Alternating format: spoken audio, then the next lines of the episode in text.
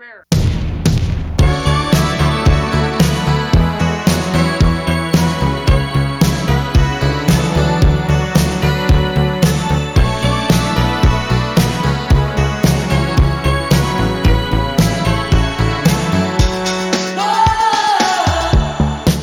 大家好，欢迎来到新一期的啤酒事务局，我是灿灿，我是阿瓜。Hello，大家好，欢迎来到新一期的不可思议，我是琪。我是天，啊，今天是比较特别的开场，对，对大家可以听出它是一个串台节目，最喜欢串台了。最喜欢边喝酒边串台。对我发现所有人跟我们串台都是说，哎呀，好开心啊，可以边喝边聊，是的，我们今天齐和谦进来的时候，我们都惊呆了，带了满满的物料来。对的，我心里想说，原来录一期节目的工作量有这么大的。对的，对的。今天齐拎了一个塑料袋，然后拿着一整袋啤酒，然后各式各样的，对，各式各样的。然后天就开始去找冰块，然后给我们全部放上，然后对对对开始搞设备。我们是个专业的喝酒节目，所以一定要冰好。对，然后灿灿和阿瓜也帮我们带了一摞书，他觉得自己真的是好无趣，居然在这个面前。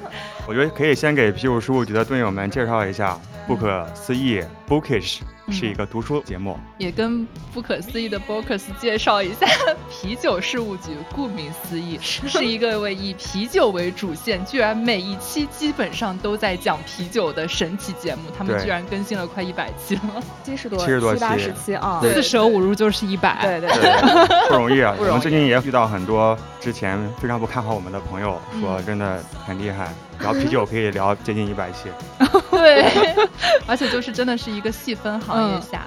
然后呢，啤酒事务局也做了很多线下活动，后续也会可能会跟我们节目会有一些线下的合作，所以希望大家多多关注，多多支持。今天这期节目还特别开心，因为以往我们录节目基本上都是干喝嘛，嗯，今天有了下酒菜。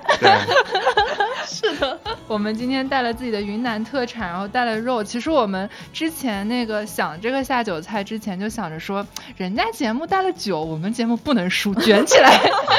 然后，然后但是又不知道该配什么菜。嗯，然后我们还特意把你们的节目每一期就是稍微点开了一下，看看有没有这方面的 notes。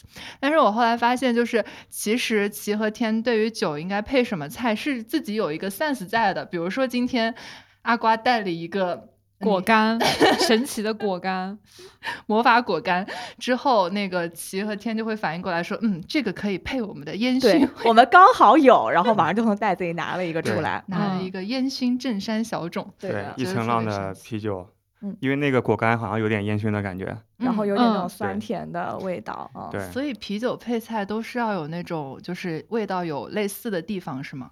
就烟熏配烟熏，还是其实就是公式，就是你真的不知道配什么的时候，你就选一个小麦，啊它就是一个最佳基，就是基础百搭款，基本上什么都配，然后不太会出错，因为它呃度数也比较低嘛，然后口感就是有那种麦芽的香气，其他香料的味道。对，然后一些香料的味道，基本上配菜不太会出什么问题啊、啊，然后要进阶的话呢，有些是有加强的作用，比如说刚嗯才咱们是一个有点烟熏味道的果干，加点烟熏味道的这个啤酒，啤酒烟熏味道更加突出嘛。但有一些是互补，就比如说再吃一个比较油腻的东西，咱们吃个火腿，其实是有点油的嘛，那可能配合一个清爽点儿的。就如果再配一个特别重的，那就感觉更加油腻了嘛。嗯，对，所以其实嗯加强也行，或者是互补也行。对，或者你可以想一下这个菜里面有些什么原料，比如嗯说这个菜可能是一个酸汤鱼，什么会加青花椒，嗯然后呢你就可以选一个有青花椒味道的啤酒，就想一下这个菜做菜有什么原料能搭的。我看两位都是大师，所以我出一个超纲题。啊，那所以如果吃香菜的话，可以我觉得像香菜这种比较辣的，就还是配一些清爽一点的，对啊啊，你说香菜，我以为是说那个，cilantro，、哦那个有点简单，那个有点简单。我也想成香菜，我还想说这题真的还蛮难的。香菜就是湖南菜的意思。啊不，我说的是香菜，就是那个。哦，是哦 cilantro 的对对对哦我以对对为你说的是湖南菜，对，我说的是男的那个，不是说辣的菜。哦，好的，嗯如果是那个蔬菜的香菜，那就简单了，啊，真的吗？因为小麦它里面有一个香料，就嗯是香菜籽。对，哦，元髓对比利时小麦百搭，对。然后它里面会加那个陈皮跟元髓籽嘛，就是香香菜籽，但是一般人不会只吃香菜吧？作为一个 沙拉，涮香菜。香菜拌饭。嗯香菜刺身，我们待会儿聊的时候可以穿插一些啤酒知识啊。哦，嗯对，对，可以我们会是一期知识满满，希望大家边喝边听的节目。。对，其实这个我想插一个，就是 文艺青年的小点哦，就是张爱玲其实她也很喜欢，就是塑造那种读书的气氛。比如说，她会写什么第一炉香、第二炉香、茉莉香片这种，她都会在文章的前面、小说的前面会先写说啊，你在读这篇的时候点一炉香，然后等这这炉香烧完的时候，我的故事就讲完了，就会给读者就是先塑造一种好有氛围感。嗯对对对，，氛围感这种东西在对，所以希望大家 来开一罐酒，开一罐七百五十毫升的大瓶的啤酒吧什，么酒都行吧，只要你喜欢的就好。嗯，七百五十毫升有点过于具体，大瓶的 whisky 也行，只要你喝得完。那这节目可以听上三天三夜，感觉。行，咱们今天作为一档啤酒节目和读书节目，那我们就理所当然的聊一聊一些关于酒的书吧，或者是一些影视作品。对我今天想来推荐的这本书叫《酒：一部文化史》。然后它其实就是按历史，就是这个时间线的顺序吧，就是把酒的整个发展的过程给你梳理了一遍。嗯，其实我觉得这本书没有那么有意思啊，讲真，所以大家听我讲讲就可以了。读完之后突然发现没没意思，从一个种草类播客变成了拔草类播客。对，这杯酒我喝的感觉也还可以，就我买这本书的时候，就是想说做那个酒类节目嘛，就嗯怎么样都得补补文化，是吧？然后这本书其实我大概看了一半儿吧，然后就一直放在那边，很久没看完。嗯然后呢，这次正好要录串台，然后挖那个书架里面翻出来，想说，哎，赶紧再再补一补功课。嗯，对。但我觉得它整个叙事的这个过程还是挺有意思的。它首先是从就是古代的酒开始讲起，就是说，呃，酒的发源是来自于哪里，从自然到一个人工酿酒的这样一个过程。然后呢，就讲到说，那呃，希腊与罗马时期，我们知道，呃，当时他们是特别推崇葡萄酒的嘛，包括在现在，大家都会觉得葡萄酒其实是比啤酒来说更加优越性的一个。嗯，就更像是你吃正餐会用的那种。对，就感觉听起来感觉要尊贵一点儿，然后大家其实是有些历史原因的，嗯然后在后面就讲到说，那酒跟宗教，呃，其实也是有非常大的连接。然后包括到后来中世纪，呃，因为在中世纪之前，其实酒类一直都是一个家庭酿造的一个过程嘛，特别是啤酒。然后到中世纪的时候，才出现了这个酒类的一个产业的诞生。然后因为当时开始有工厂，然后专业的去生产这些酒。到最后十六世纪的时候，开始有了蒸馏技术的发现，开始有了蒸馏酒。但是因为蒸馏酒它其实因为度数非常高，其实对整个社会的秩序有了非常大的威胁嘛。然后其实，在之后的就是这几百年里面，其实政府啊，然后。都没有对高度数的酒精有些什么太多的管制，更多的是睁一啊只眼闭一只眼，放任大家。就然后就后来会有了禁酒令啊，没错，然后就到后来就是。有了酒与阶级秩序的一个影响，然后包括到最后，呃，酒的敌人就是我们这个禁酒令。从历史的一个时间线的角度吧，帮你把酒在历史时期不同的这个角色大致的介绍了一下。对，是这样的一本书，啊还是一本蛮丰富的书。对，其实还是可以一看啦。终于回到种草本质。其实刚才说到就是酒那个起源的时候，我这里小小的安利另外一本书，回到我们种草类博客，就是有一本书叫《醉酒的植物学家》，然后它里面开篇的就是可能第一篇的话就特别浪漫，说人类在驯化牛羊之前，最先驯化的生物是酵母菌。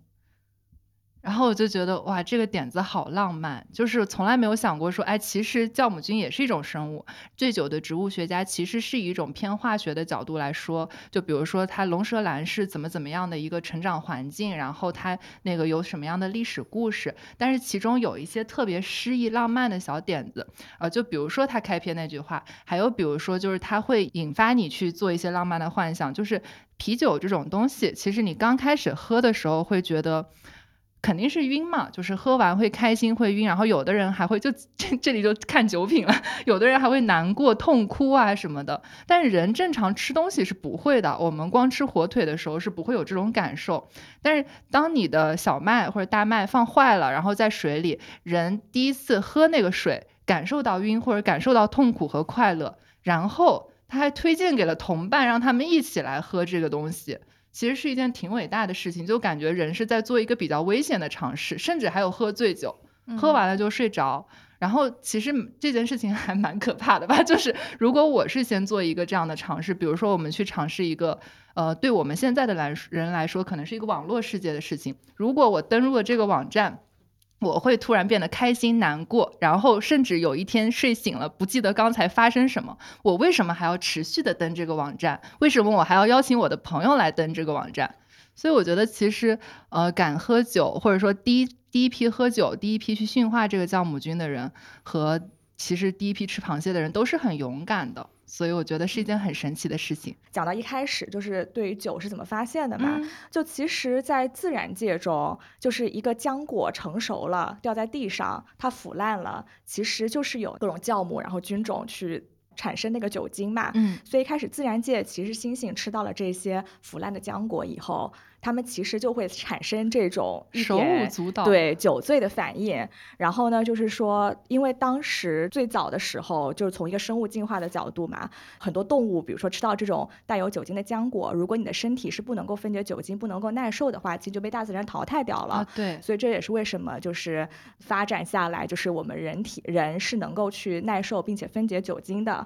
然后呢，关于酒的这个酿造的起源，其实也没有一个非常统一的说法，就是说。酒到底是哪个地区发现的整个酿造的过程？因为可能更多的都是一些大自然的一些偶然的状况，比如说远古的人类把那个麦芽、什么农作物、谷物收集好放在陶罐里面，然后下了雨打湿了，然后呢晒干了以后，然后又下了点雨，他们放在那边以后，发现哎产生了一些液体，然后一喝，然后就喝完就会觉得哎呀怎么这么开心呀？然后就会觉得这是一个大自然的馈赠。其实就是在同时在世界很多地方都发生了。这些很偶然的机遇嘛，大家就发现了，哎，有这么一个神奇的这么一个发酵的过程。但是人类其实一直都没有去很好的去掌握，说到底这个发酵是怎么一回事儿，去控制它。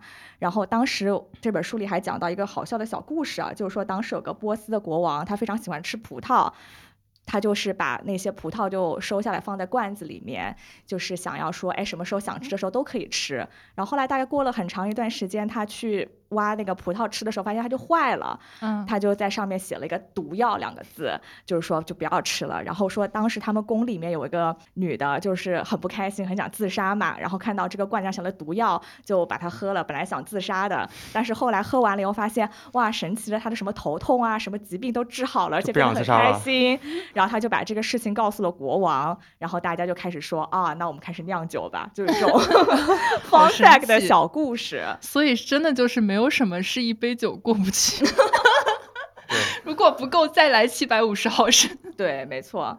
啊，然后说当时其实，在埃及，然后包括美索不达米亚平原，就是啤酒是呃，当时其实也不叫啤酒吧，就是谷谷物的发酵酒，混合谷物类的酒，有点像现在的自然酒这种吗？呃。更加自然一些，更加自然。你现在说自然酒，其实指的是葡萄酒嘛，对吧？但当时其实应该是混合了一堆可以发酵的谷物。对，比较早的时候。因为现代意义上对于啤酒的定义就是四种原料嘛，就是麦芽、水、酒花、酵母。但当时就是应该是没有使用酒花的，其实就是这些不同的谷物混合，然后发酵产生出来的，其实也是跟啤酒比较类似吧，就谷物发酵酒。当时在埃及啊，美索不达米亚平原，其实就是一个大众都喝的一个饮料吧，就啤酒。因为首先它非常好喝嘛，喝完了以后 非常开心，而且它能够给身体提供更多能量跟热量，所以当时很多工人的工资的结算都是拿啤酒来结算的。对。然后后来是到了埃及跟罗马的时候，呃，就是说每一个社会阶级他们是只喝葡萄酒，不喝啤酒。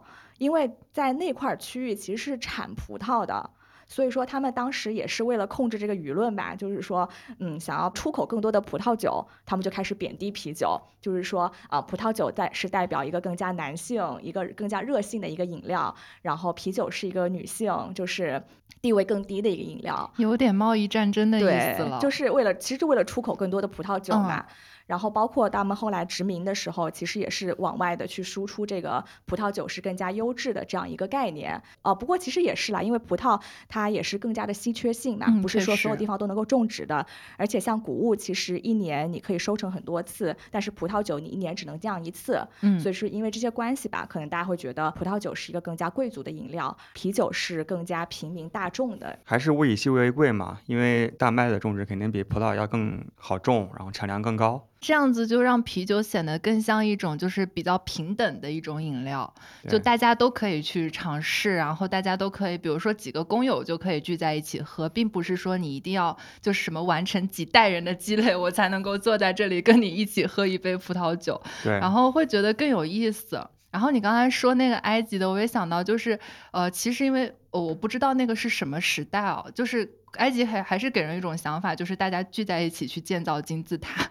然后前段时间听一个朋友说，就是有一个很浪漫的幻想哦，一个很浪漫的现实，就是尼罗河那边是会搞音乐节的，然后哦，然后那些埃及人呢就会出来跳舞啊，什么就是会有他们当地的一些特色，然后聚在一起。我想那种应该会他们会聚在一起喝啤酒，或者是喝一些那种比较本土的那种饮料。然后我会觉得是一件又神秘又浪漫的事情，还挺有趣的。对我们之前节目里面也聊过，就是一部纪录片，就是哦讲啤酒如何改变世界。那其实中就是说什么啤酒建造了金字塔。真的吗？对，就是因为当时呃，埃及的那些工人其实每天的日薪都是拿啤酒来结算的嘛。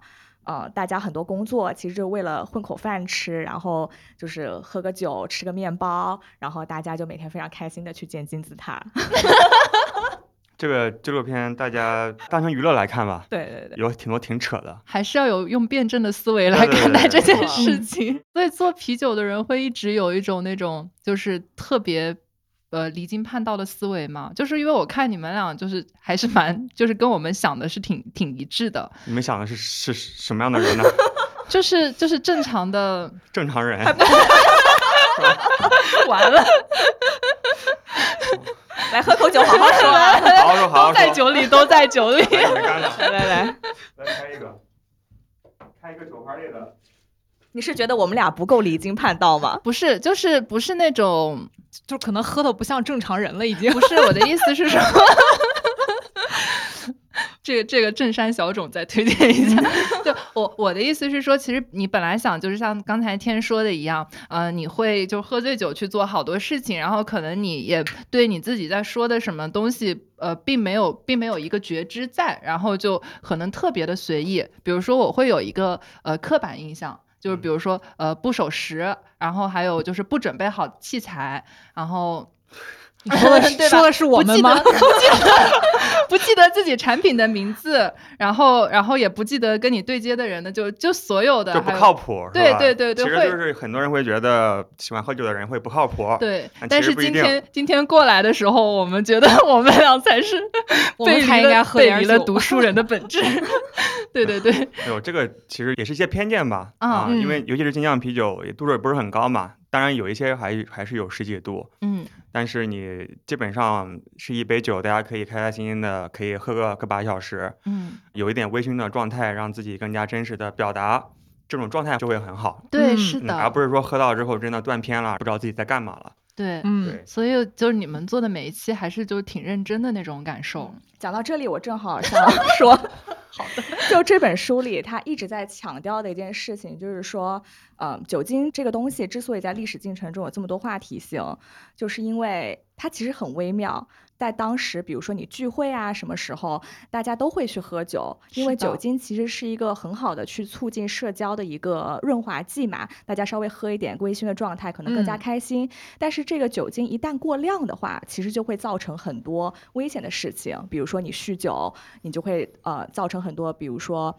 酒嗯家驾呀这暴，嗯然后各种暴力事件，这也是不带录音设备呃什么录音的时候迷路了，都有可能。我见证了些什么东西？嗯，所以他一直在强调，就是说，其实呃，酒精本身是没有问题的，但是就是一直在强调，就比如说适量饮酒，然后包括有一些宗教它禁止饮酒，它其实讲的点不是因为酒本身是邪恶的，而是因为人类的弱点会致使他们酗酒。啊，这句话好棒哦！嗯，所以我特地摘下来了。京剧。对的。对，然后比如说他这边就会提到，就是有一段 quote 吧，就是说我只为智者调制三纲，第一纲是为了他们的健康，第二纲是为了喜爱和愉悦，第三纲是为了睡眠。喝过这一缸之后，智者就会漫步回家。他说第四缸就不再属于我们，而是属于狂欢。第五缸导致大声叫喊，第六缸造成醉酒狂欢，第七缸导致鼻青脸肿，第八缸招来法庭召唤，第九缸带来憎恨，第十缸导致疯癫。就是说，其实喝酒就喝三缸就好了，就是为了，呃，就他说第一缸是健康嘛，其实因为呃啤酒一开始有很多药用的价值，因为里面含有非常多的呃维生素 B 啊，其实你少喝，而且当时好像是开给孕妇，就帮助他们催奶啊什么的。哦，所以说它丰富的维生素 B 你少喝，其实是有助于健康的。这个是这本书里面告诉我们的。呃，对历史历史角度，历史角度写出来的东西。因为当时你知道金酒啊，一些蒸馏酒一开始都是药用的嘛。嗯嗯。然后说第二缸、第三缸，这是为了更加的开心，然后助眠，对吧？但是你一旦超过这个量，其实就会带来很多的危险。嗯，对。所以说大家喝酒还是要理性饮酒吧，就小酌，就是开开心心就好，就不要过量。对。就是喝酒的时候有没有就是能够明确知道自己的线在哪里啊？就是如果在不过量喝的情况下，因为我总感觉就对大家来说，无论是什么酒，就是你如果像我们的性格可能是喝酒越喝越开心嘛，那如果是就越喝越开心，那其实酒精本身也会让你的肠道那些不太有感觉嘛，你就会只会越喝越多，直到你就是身体反应比较大，然后真的不行的时候才会知道。你怎么样守住自己三缸的这个这个底线？每个人的缸不一样大。对，这个我们之前也聊过一期，叫《啤酒与健康》嘛。嗯，就是说你的酒量，一个是呃天生的基因决定的，就是每个人有多少乙醛脱精酶，就是你身体含有多少这个酶能够去分解酒精。但另外一个酒量其实也是跟你身体的状态相关。比如说你在喝酒之前，你先吃了一大碗米饭，垫了一下，你胃里有了这个。淀粉 对，然后它就是没有让，就不会让酒精分解的这么快的进入到你血液里，就不会容易喝醉。这种反而比较危险，嗯，因为你喝的时候以为自己没事，但会突然觉得，就突然一下就上头了。对，就是跟果酒容易醉是一个道理。啊，果酒不容易醉。我刚才看他们俩这个对视的眼神。还有一个就是说，你如果喝气泡酒或者混酒，其实更加容易醉。嗯，因为气泡能够去，特别是像我，就是喝完一杯香槟再去喝别的东西，就基本上很快就会 上头。嗯，是这样因为气泡能够也是更快的让你的这个帮助酒精进入血液。对的。对，所以其实啤酒空腹喝的话，你的酒量是比较差的，因为很快就有上头的感觉了。啊，但是如果你吃了很多东西，再喝了一个没有气泡的，比如说白酒或者是威士忌，你可能觉得自己今天状态挺好的，喝了好几杯之后，突然发现一下就对，一下子就会晕了。对对对，嗯嗯，还是蛮神奇的。是的，我们这时候要不要分享一下，就是大家的呃喝酒故事？因为刚好说到了这个，就十缸酒这个份上，嗯嗯。想分享一下那个《肖申克的救赎》吧，因为你知道，就是有一个精神，就是或者说哲学概念叫酒神精神。对我本来今天就想分享查拉图斯特拉如是说，嗯，后来弄服了。然后后来发现不行，聊不来，太深奥了。嗯，我们就浅浅聊一下，对对，浅聊浅聊，对三纲就好。因为他酒神精神，第一方面他是说肯定人性的本能嘛，呼吁人们去摆脱束缚，打破传统，重新焕发人的尊严、欲望和自由。然后我在看《肖申克的救赎》，就是这这部被誉为影史第一的。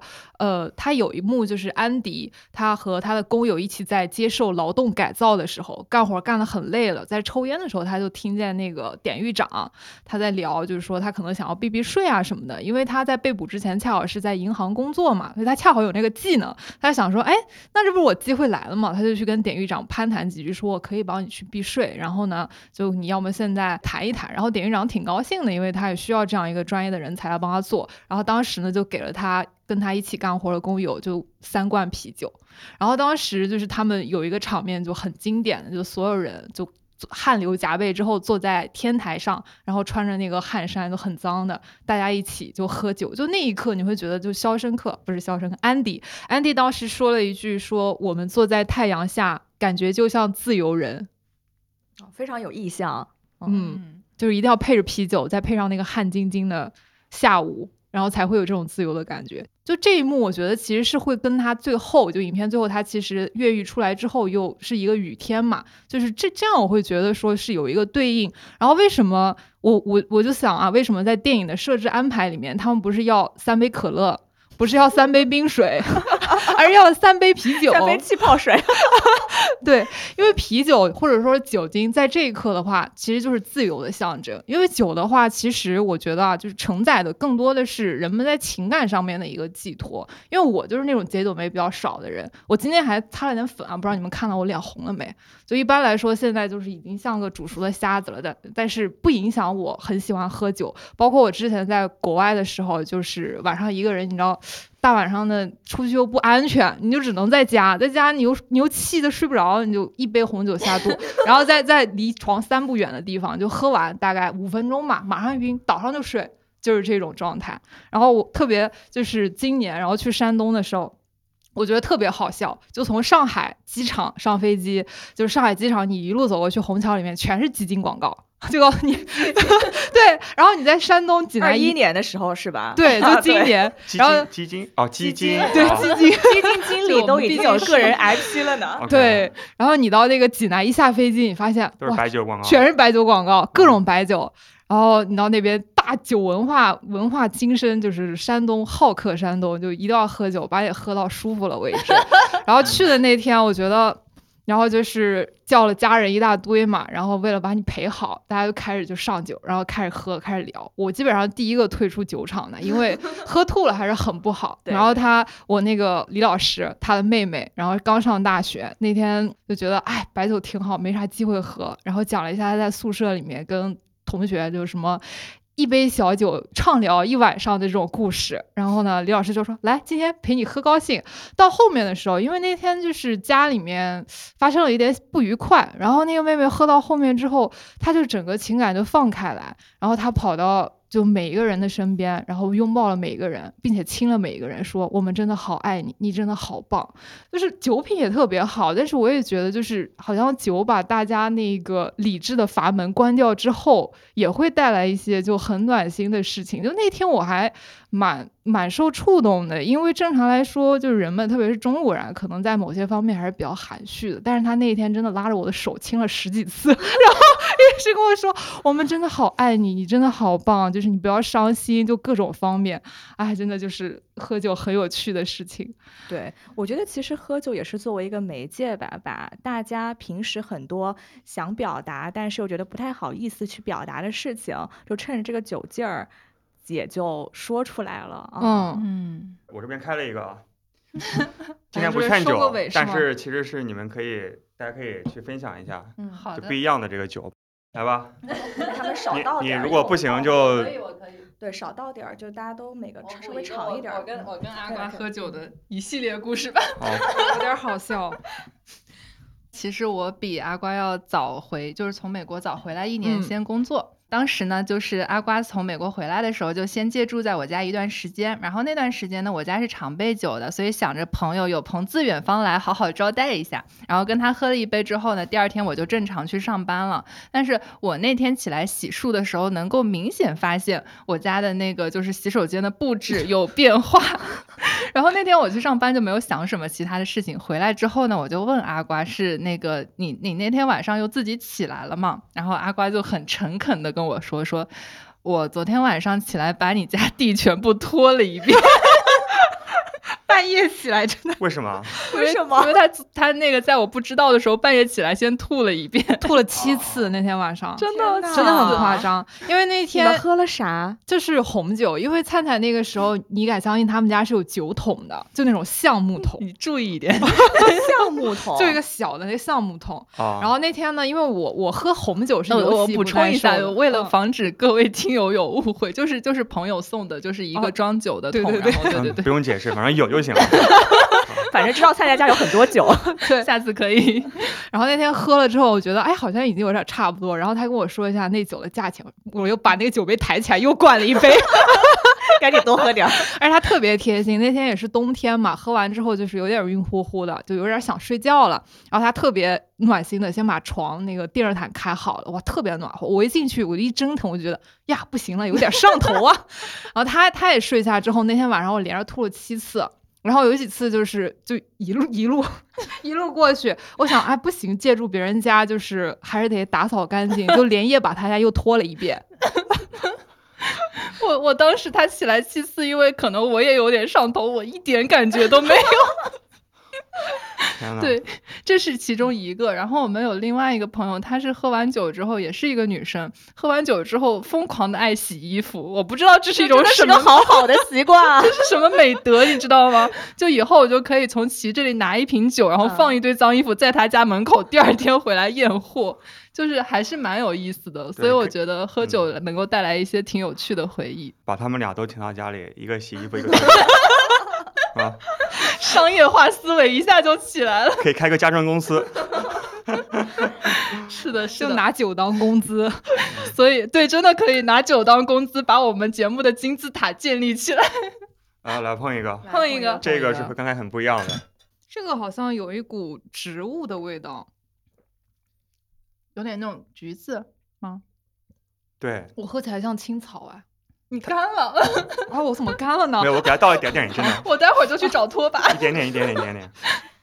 这个其实就是酒花，酒花类的皮尔森，就酒花的拉格。因为拉格一般就是咱们喝的水啤，正常的工业啤酒嘛是比较淡的，但这个里面放了很多的酒花，所以有点儿，比如像柑橘、什么菠萝那种感觉，那种水果的香气。啊，所以皮尔森是一种啤酒的口味，对吗？是一种啤酒的风格。哦，因为那个《肖申克的救赎》里面，那天他们在阳台上喝的就是皮尔森口味的啤酒，是吧？看这么仔细啊！对，我们就是喝酒界的王语嫣，嘴炮王者。太仔细，那你知道他的监狱是在哪里吗？这问题，你知道答案吗？你最好是知道。监狱在缅因，就是我读书的地方。哦，难怪难怪，就是美国东北部最荒凉、最冷的地方。所以一般就是美国电影里面，只要想去体现说很荒凉、很偏大农村，哎，很艰苦的环境，就是没有希望，那就去缅因取个景。对，那啤酒就是希望，喝点啤酒，希望就来了，希望就来了，就有自由了。就还挺巧的，因为我们刚好开了一个说灿灿跟阿瓜想喝一个荔枝味儿的，然后我刚正好看到这款酒的名字叫自由落体，嗯。嗯，它是一个来自于倒酿的一个荔枝古斯，就很有缘分，很棒，碰一杯，来碰一杯，碰一杯，我自由，为了自由，我觉得就是没有没有喝到第二缸的时候进不了，就是敬酒词说不了为了自由，你现在还是第一缸。取决一缸有有多大？对，这一杯算一缸吗？每个人的缸不一样大呀。对他刚才说的人生十缸嘛。讲到自由，那我开始分享我的书了。嗯，这本书厉害了，它的名字叫做《存在主义咖啡馆：自由存在和杏子鸡尾酒》。你这个自由真牵强。我真的不牵强，因为这本书其实整本书就是关于自由的，因为它讲存在主义嘛，存在主义最核心的话题就是自由。它其实和酒没什么太多的关系啊，它和酒的唯一的关联是在第一页，在开头的时候就讲这个存在主义它是怎么发生的嘛。它应该是那种就是在某个场景下，然后聚集在那个咖啡馆里，然后有很多就是先贤，是这样子吗？猜测？哎，先贤，我突然想到那个口味。想到先辈，过于专业，就是几个存在主义的先驱吧，就是包括雷蒙·阿隆，嗯啊，还有萨特，还有波伏娃，对，就是他们三个在一九三三年巴黎的一个啊小酒馆叫做梅。萨特跟波伏娃谈过恋爱？他不是谈过恋爱，他们谈了一辈子恋爱。他们是在学生时代，应该在二十多岁就开始在一起，几十年，他们一直保持一个开放式的关系，而且波伏娃本身也是双性恋。对，他是那个《第二性》这本书的作者，对，是女权主义的先驱吧？对，这本书开端就是在一九三三年的巴黎的煤气灯小酒馆，然后他们在喝杏子鸡尾酒，因为杏子鸡尾酒是这家酒吧的招牌鸡尾酒，嗯，所以他们点了个鸡尾酒，再聊一些有的没的，然后阿龙就给萨特说，他最近在德国发现了一个非常新鲜的哲学，叫做现象学。他说，如果你真的足够牛逼的话，你应该从这个鸡尾酒里面也能学到什么东西来。所以这是整个书的一个开端。这就像那种杯中人是哦，就是之前在我们读书的那个年代，有点暴露年龄。就是新概念作文大赛有一篇那个作文题叫做“杯中窥人”嘛，然后就是韩寒当时赢的那一篇，然后就说你看那个是杯中看人生还是什么，就看一个杯子里面，就是能够看到这个世界，有点那个意思。嗯。对，所以这本书它不只是聊存在主义的哲学嘛，其实它也是一个传记，还有一个历史啊。所以有很多的这些八卦，把二十世纪的现象学啊，还有存在主义整个的发展，就给我们把一些主要的脉络给理出来。嗯，所以我觉得还挺有意思的。应该是蛮有趣的一本书，就是其实你听到就是很多呃，就是先贤，就是这些就是名人之间可能发生的故事，然后他们怎么样在自己的爱恨纠葛之中又创作了一个很伟大的学派。比如说当时其实开放关系放在现在都是一个比较新的一个东西，没错。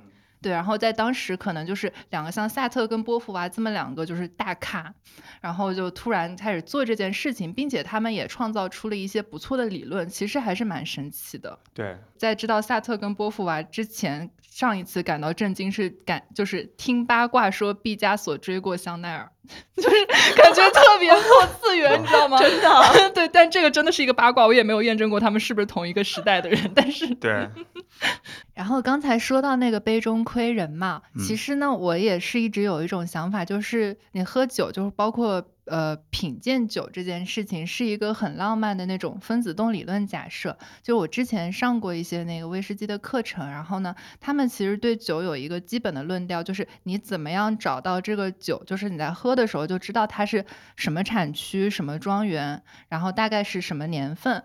就是是有一套比较简单的一个逻辑，就比如说，首先你可以闻它的味道，然后比如说你什么。比如说是什么样的木桶，然后这种木桶它可能就是在这个在这个时期，然后是在欧洲或者是在美洲，就是你就可以先把那个地球分一半儿，然后做一个判断，然后你再去品尝一下，就是它这周围有没有什么水果的香味，或者有什么特殊的一些呃农作物的香味，然后又可以再锁定一个更小的范围，就是说呃这些农作物只存在在这个国家这个地区，然后就在慢慢的就是呃就是用这种筛选的方法来慢慢的定位。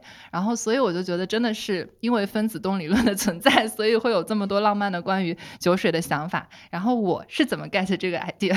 就是这个想法呢，其实是。因为那个村上春树同学，所以要在这里再 Q 一下，就是村上春树同学，如果您听到这一段，请看到我们那个加入听友群的方式，然后在听友群里面找到我，或者说在评论区给你留言，对对对，或者说在评论区给我留言，这样子我们可能有机会可以一起喝一杯威士忌。就村上春树呢，他其实有一个 title 叫做威士忌作家，就是因为他 写了一本书，写威士忌书的人确实没有特别的多，特别是像就是这种还。是比较名有名的这种作家嘛，他写了一本书叫《如果我们的语言是威士忌》。村上春树真的是一个非常带货的生活方式 KOL，对，真的可以概括他。对的，而且我就觉得村上春树其实是跟我们能够玩得到一起去的那种作家，就不是说他的那些小说我读的多么的深刻，就是他写的一些随笔太像朋友了，就是他会去听爵士乐，然后会去跑步，然后然后就会去喝酒，然后并且写成一。本书，然后他这本书可以先说结构上是他跟他老婆一起就是创作成一个小册子，然后那个小册子，呃，待会儿可以说一下我怎么拿到这个小册子的故事。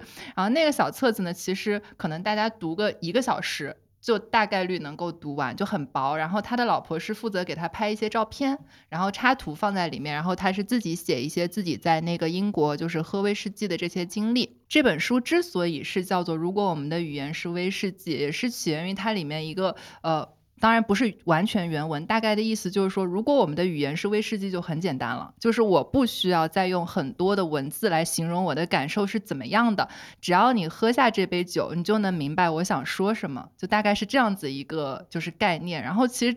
就还蛮蛮神奇的，当时会觉得很震惊，但确实就是每个人对就是自己酒水，特别是威士忌嘛，并不像红酒就是那么的精确，就是我要知道哪个年份或者什么什么样这么的精确，没有那么多的细分类。然后威士忌的话，可能就会更像就是你自己是什么感受，嗯，就是我大概是一个这种感觉。有一些东西你说出来之后。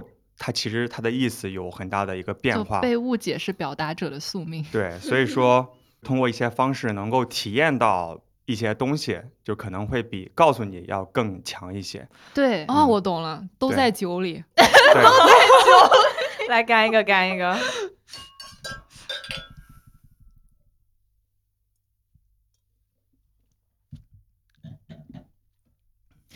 对，然后呢，他这本书其实是因为那个日本跟英国都有很悠久的威士忌的文化在嘛，然后他就是讲自己去各种呃岛上边，然后喝酒，然后每个地方的酒不同，然后他的这个游览的经历，然后大概写成了一本小册子。然后我是怎么拿到这本小册子呢？因为上海有一些小酒吧玩的还挺有意思的，就会给你搞一些小仪式感的东西。然后呢，上海人最喜欢搞这些东西了。对，然后就有一家酒吧，他就做了一个村上春树套餐。然后威士忌一般都是那种小 shots，然后你可以喝嘛。然后呢，那个村上春树套餐就大概是三杯还是四杯酒，因为也是两三年前了，在疫情前的时候的一件事儿，就是他们三到四杯酒，然后。就是说，这个是村上春树在这本书里面提到的四杯酒，然后顺便，因为大家肯定没有读过这本书嘛，顺便把这本小册子送给你，因为酒水成本肯定可以 cover 他这个送书的这个成本。没错。然后那是我第一次，但是就很直击那个文艺少男少女的心。对对对，那是我第一次在酒吧读书。就那有一种在做五年高考三年模拟的感觉，而且那家酒吧的光线很昏暗的，你还得拿个那个手电筒照着读，就是有一种那种头悬梁锥刺股的感受。所以就是又点题了，我们刚开始回答问的，为什么要把啤酒和读书结合在一起？对，所以我们接下来可能会推出一期活动，大家敬请期待。我们要把所有人都拉到酒吧来读书，然后再 Q 一下村上春树同学。如果你对这个活动有兴趣，请赶紧联系我报名参加。可以作为分享嘉宾，对的，可以考虑一下。是的，是的。其实这本书还有一个就是比较直观的一个就说法，就是它有一个金句吧，就是说人生是如此简单，而又是这般辉煌。其实我觉得喝酒啊，还有包括你生活中日常的一些琐事，其实蛮有那种个人的小英雄主义在。就是你说我们在就是做节目或者做啤酒上，可能是会有一些小成就，对吧？就会 get 一些小目标哦，不是说那个小目标了，但是就可能会 get 一些目标。但是其实你日常生活中，就包括其实村上春树他作为一个作者，就是写一些随笔，然后去感悟人生，然后或者是说跟家人分享自己的人生故事，其实就会像一个就是平凡生活中的那种辉煌点。再说一下，真的很喜欢就是这样子一个作家。但是平心而论，这本书感觉没有那么的就是难写。真的更感觉像一个朋友的一种日常分享，就可能朋友圈今天去了哪个酒厂，对喝了什么酒，一张我老婆拍的图。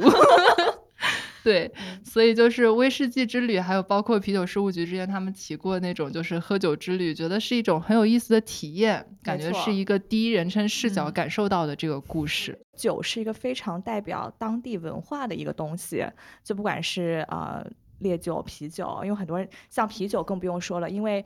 啤酒最重要就是喝个新鲜嘛，所以很多人就你最重要就是喝当地新鲜酿造出来的，而且会融入很多当地新鲜的原料嘛。所以说我们也一直就在鼓励大家，比如说你去到一个新的地方，你可以去当地的啤酒吧喝一下当地最新鲜的，或者说有些本土特色原料融入进去酿的酒，或者说跟酒吧的老板聊聊天，因为酒吧老板一般都是那种非常有烟火气的人嘛。是的，我觉得这是一个非常好的带你去了解一个新的地方的方式。精酿酒吧和其他的酒也不太一样，比如说去威士忌酒吧或者鸡尾酒酒吧，嗯，很多人会喜欢一个人喝嘛，但是在精酿酒吧的话，大家会自然就可以在一起交流，嗯，啊，比如说和吧台老板交流啊，或者大家一起拼个桌，然后互相聊，因为这个酒咱们开头也说了，其实是非常接地气的，就是大众的一个饮料嘛，自由的酒，对，所以其实通过旅行的方式去探索啤酒，或者是通过去精酿酒吧探索各地，都是挺好的方式。然后我们去年也搞了一个啤酒旅行社的计划，所以我们下次希望能够大家啤酒旅行的时候边喝边读。我们还做过一期阅读地图，就做过好几期阅读地图吧，每年会有一个这样子的活动。阅读地图是什么？就是把自己今年一年的，就是读的书和自己一年的这个轨迹结合在一起。就可能你在每个人生阶段，你读了东西进去，终究都会对你自己产生一些影响。就比如说，像酒是健康还是不健康的，就。读不读书就会让你们产生两种观念，可能也有一本书说它是好的，或者说不好的。没错，对，就肯定会对你的行为有一些影响。然后我们就是串在一起，就会把这个跟自己的这一年的总结就一起说一下，就叫我们的阅读地图。然后也可以就是以后也可能会说做各个不同地方的地图。就像你们的啤酒旅行，我们啤酒旅行就像是一个喝酒打卡的地图。对我们还有一个小程序。对。因为我们去年一年就是做了那个，就是你们刚刚进门看到那个开瓶器嘛，就作为我们蹲友，就是我们的粉丝出门交换眼神的一个道具吧。然后就是去酒吧，然后因为我们很多酒吧老板都是我们的听众嘛，平时在店里面也会放我们的节目。然后你到酒吧就出示这个开瓶器，然后就可以确认一下眼神，给你打个折，因为大家都是粉丝嘛。所以我们今年其实是上线了一个小程序的一个电子版本，因为之前那个开瓶器老有人说就出门忘了带啊，或者不是很方便。变，然后今年这个小程序就是你成为我们的这个会员以后，就可以到全国各地的酒吧就享受折扣。然后同时我们还有一个地图，就是每个酒吧是一个小酒杯，它本来是空的嘛，只要你到过这个店打过卡，这个酒杯就会被填满上了，就一缸酒，喝过了，一缸酒，对的对的，哦，就有种你可以看一下你今年你去了哪些酒吧，你的足迹遍布了哪些地方，同时呢也可以写下你对这个酒吧的一些评价。也算是留下自己一些比较珍贵的回忆吧。嗯嗯，真的蛮有。最重要还是可以打折，享受折扣，对，实打实的优惠。我今天看到这个牌子，然后转身就跟阿瓜说：“我们赶紧做书签。”什么牌子啊？就是就就是开瓶器，书签就是对对应的。然后就想着说：“嗯，对，以后买书打折找我。”可以，这特别好。那刚好讲到这儿，要不给你们的粉丝 抽奖送个福利，让大家就是平时出门旅行的时候可以看看书，然后顺便去酒吧喝喝酒、打打卡。嗯嗯，所以感谢啤酒事务局，本期呢我们将在评论区抽出五位听众朋友，然后送出啤酒事务局的会员，是一个非常实惠的，可以拿着直接打折看书喝酒，全 国合作酒吧都可以享受折扣，有些是比如说进门送一杯酒，长期基本上都可以打最起码。九折，有些甚至是骨折五折啊！快冲快冲！对，那我们这边也可以作为节目送你们五本书，送什么书呢？呃，你们想要什么样的？其实我们各类的都有了，到时候我们就要不就盲盒吧。对，我们的听众喜欢盲盒，我们到时候送盲盒，点开有惊喜。好的呀，那也欢迎大家关注我们的微信公众号“啤酒事务局”，在后台回复“不可思议”，我们就会搞一个抽奖吧，然后随机抽五个送书。我们之前都是送酒的盲盒，现在送书的盲盒，突然觉得有让大家边喝边看，啊，边看书，对，下次再送个手电筒，方便大家举着 手电筒看，头悬梁锥刺股，可以，特别好。那今天非常感谢不可思议两位主播做客啤酒事务局。